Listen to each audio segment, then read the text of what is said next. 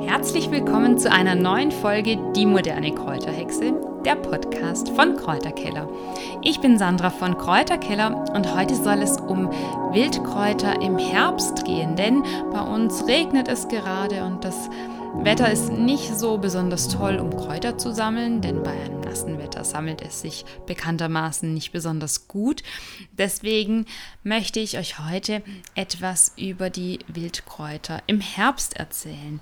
Denn im Herbst zieht sich die Natur zurück, bereitet sich auf den Winter vor. Der Herbst ist aber auch die Zeit, in der die Früchte reif sind, viele Wildfrüchte.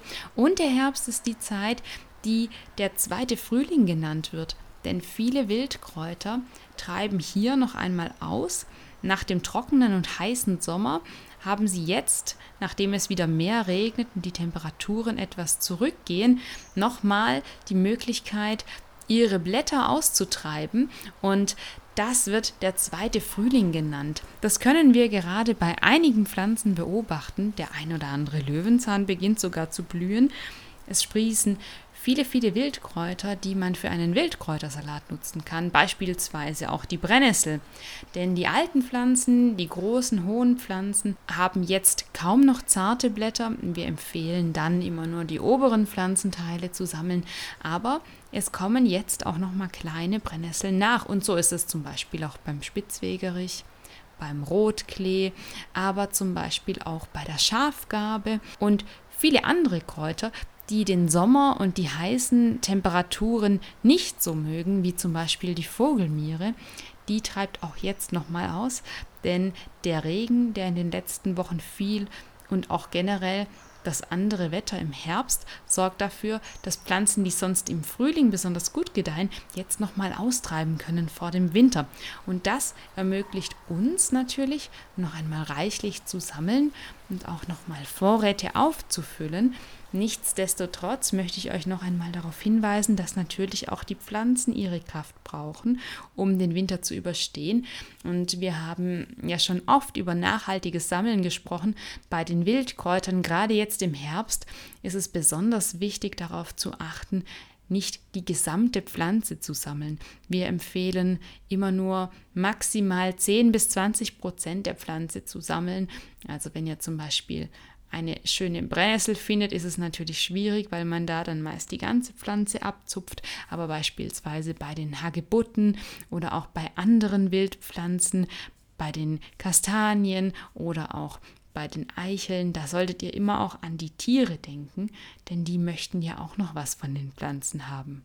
Es gibt aber nicht nur Wildkräuter und Wildfrüchte, der Herbst ist auch die Wurzelzeit. Denn wenn die Pflanze ihre Kraft zurück in den Boden zieht, konzentriert sich die Energie auf die Wurzel. Und deswegen ist der Herbst und auch das frühe Frühjahr, bevor die Pflanze beginnt auszutreiben, die optimale Zeit, um Wurzeln zu sammeln.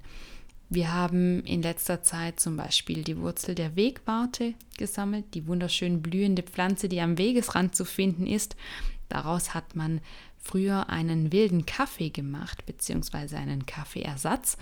Man kann die Wurzel säubern, trocknen, leicht anrösten und dann fein in einer Kaffeemühle mahlen.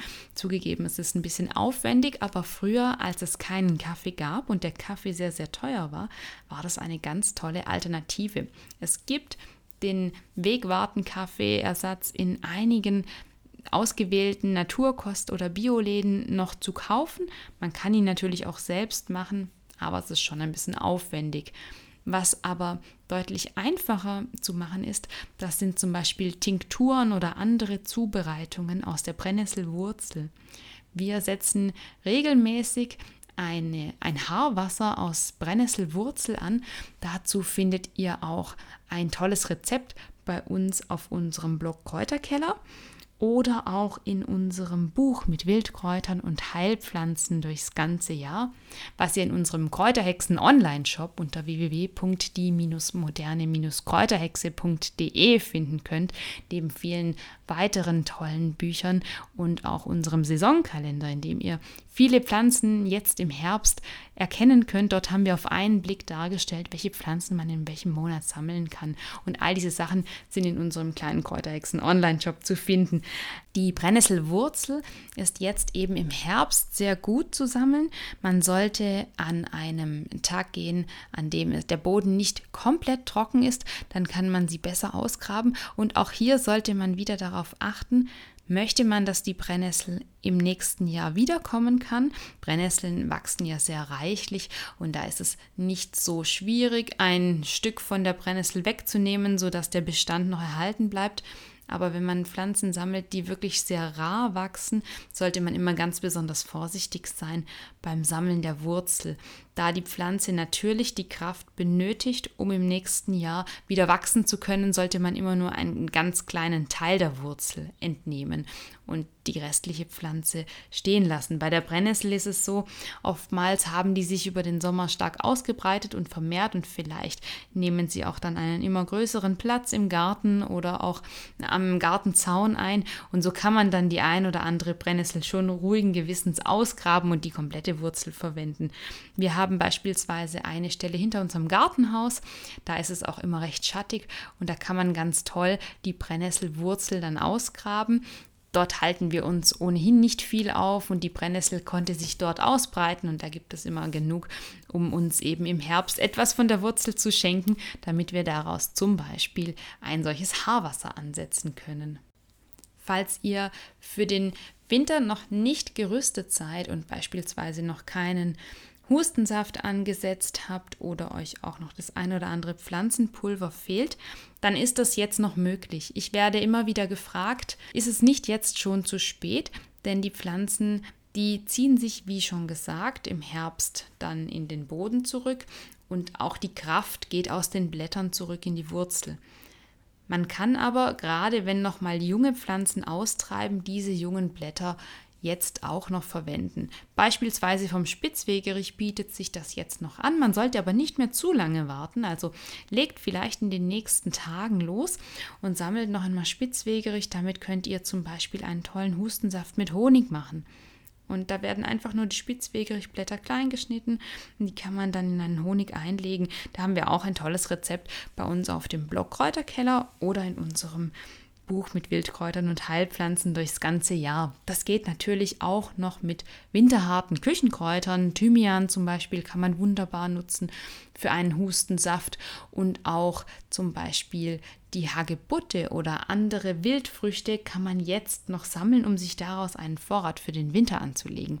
Aus der Hagebutte kann man ein wunderbares selbstgemachtes Hagebuttenpulver machen was eine natürliche Vitamin C-Quelle ist, sofern man die Hagebutten bei unter 40 Grad getrocknet hat. Das geht zum Beispiel ganz gut im Dörrautomaten, denn jetzt im Herbst ist es tatsächlich ziemlich schwierig geworden, Pflanzen schnell zu trocknen, da eben die Luftfeuchtigkeit sehr hoch ist und die Pflanzen natürlich auch draußen kaum noch im Schatten getrocknet werden können, da die Temperaturen immer mehr und mehr zurückgehen.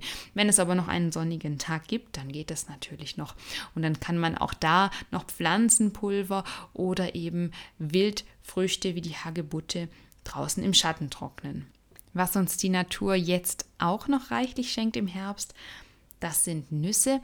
Und auch hier die Empfehlung, wenn ihr Nüsse sammeln geht, dann achtet darauf, dass ihr die Nüsse, die ihr gesammelt habt, auch gut trocknet.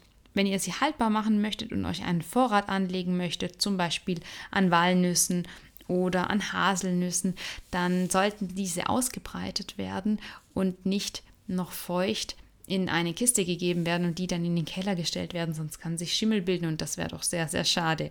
Bestimmt ist das ein oder andere Eichhörnchen auch schon unterwegs und möchte natürlich auch noch was sammeln. Also auch hier wieder der Hinweis, denkt natürlich auch an die Tiere.